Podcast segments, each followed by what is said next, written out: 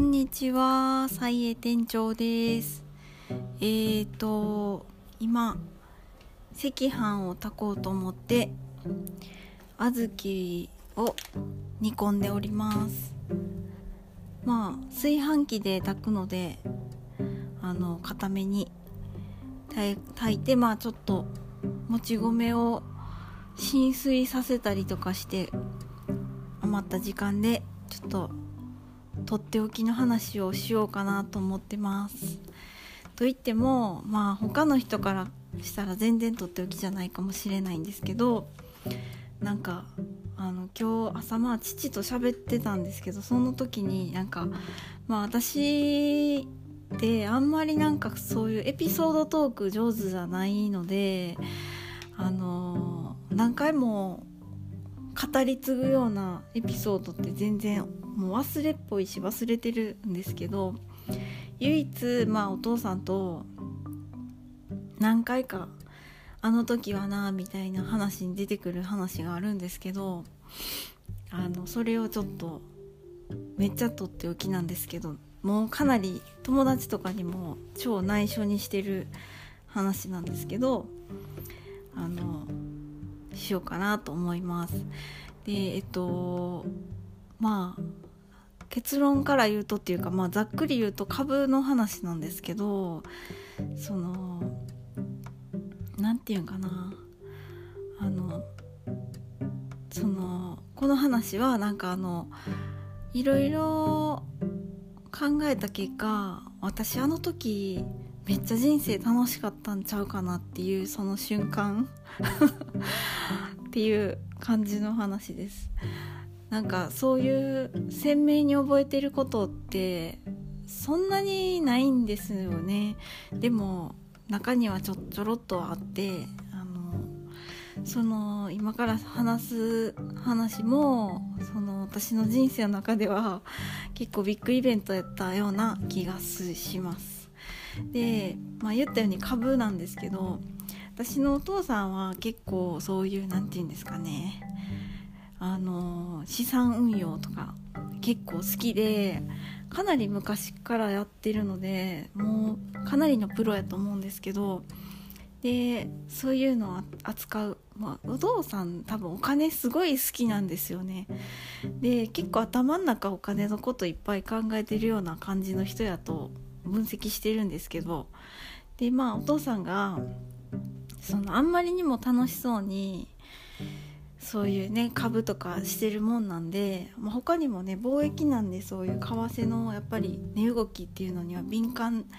であったんでそういうねなんか株とかそのニューヨークのその株式とかの動きっていうのとか、まあ、国際情勢とかもその全体をこう把握してたんです。貿易っていうお仕事だったんで。でまあその当然ながらちょっとまあ遊びとまでは言わないと思うんですけどその何て言うんですかね資産運用としてその父親はその株をやっておりまして。でまあ私も大人になってまあそれに興味を示したんですよ。なんか儲けようっていうよりかはその何してるのかを知りたいっていうような感じのあの欲求でなんかまあ損してもいいからあのちょっとお金お金を何してんのか知りたいなみたいなでどういう気持ちになるんやろうみたいな感じで、まあ、ちょろちょろしてたんですけど、まあ、全然うまくはいかないですよね当然ながら。であのまあそんなんで23年ぐらいもうちょっとかな。5年ぐらい経ってでもなんか置きっぱなしにしてたんです。なんかあのやっぱり投資ってそんなうまくいかないからそのちょっと下がったのを見るとなんかテンション下がってきてしまってあのとりあえずもう一回休もうみたいな感じでずっと寝かしてたんですけど。であのまあ菜園もその時始めて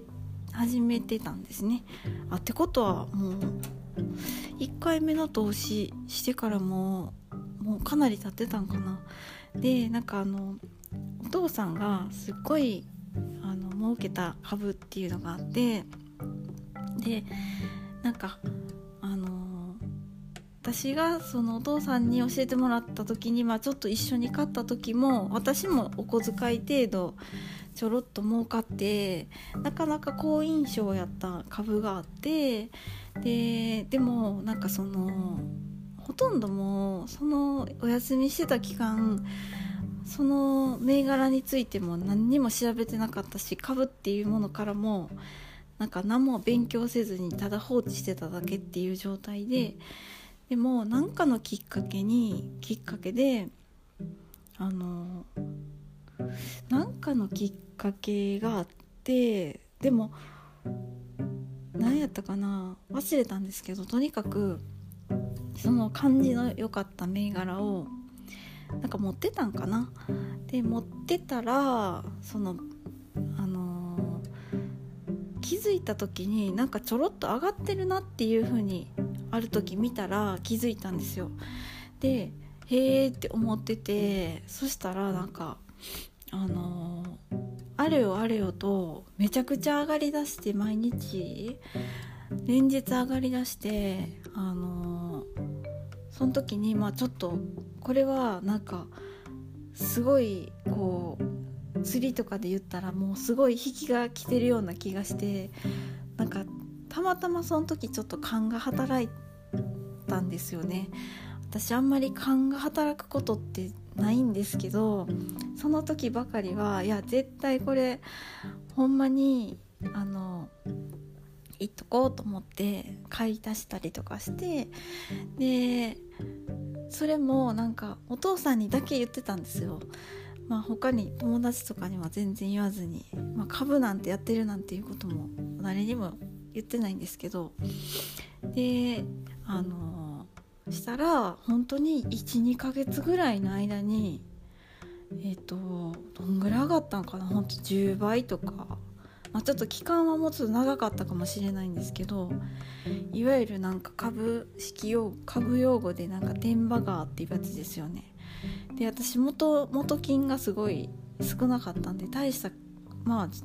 10倍になってもその大した金額ではなかったんですけどでもあの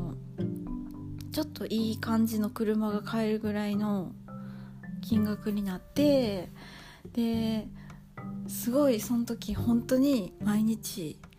あの自然と目が覚めるぐらい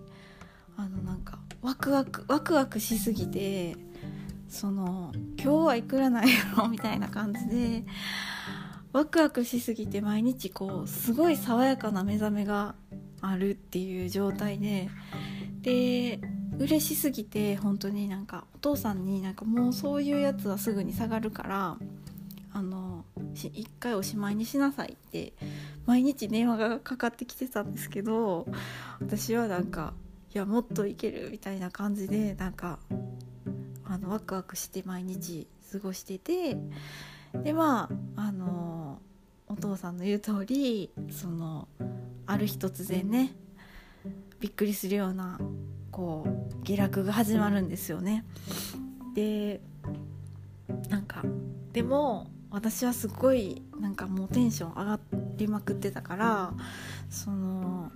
下落してもいやこれは一時的なものやみたいな感じで信じられなくって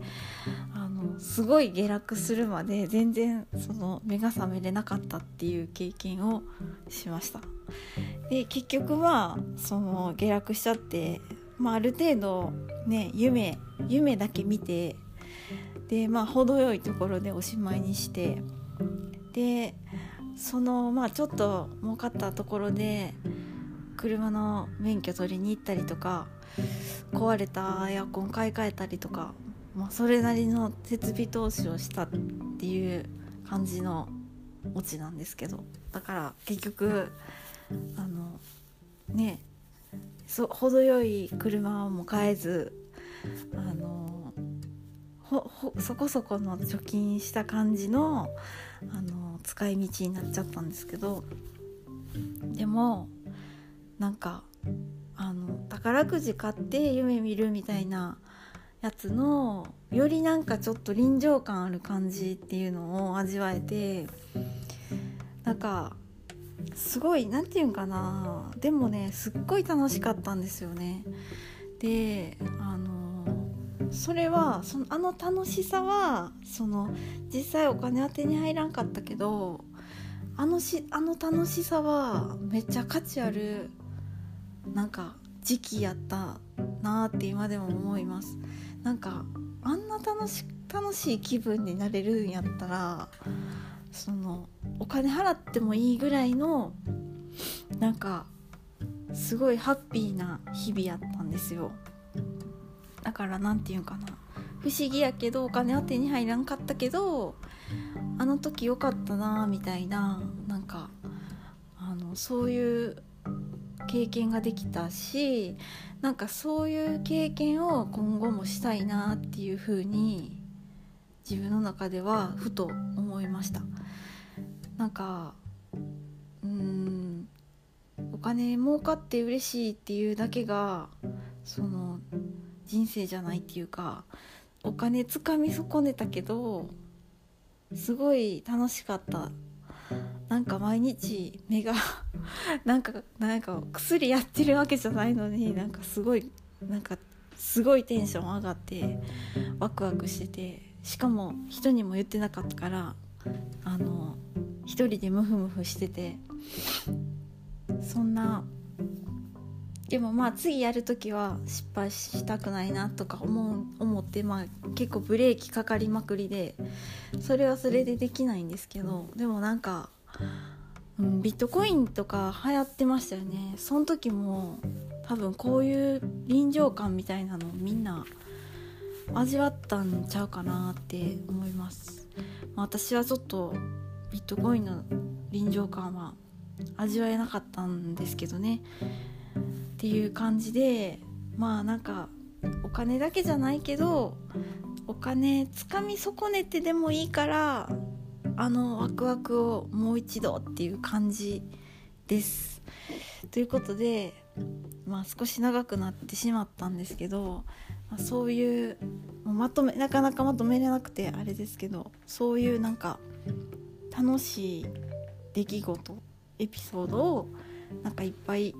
っぱいは無理かもしれないけどちょっと人生のあちこちにこう散りばめたいなとなんか夢のような感じで思っております。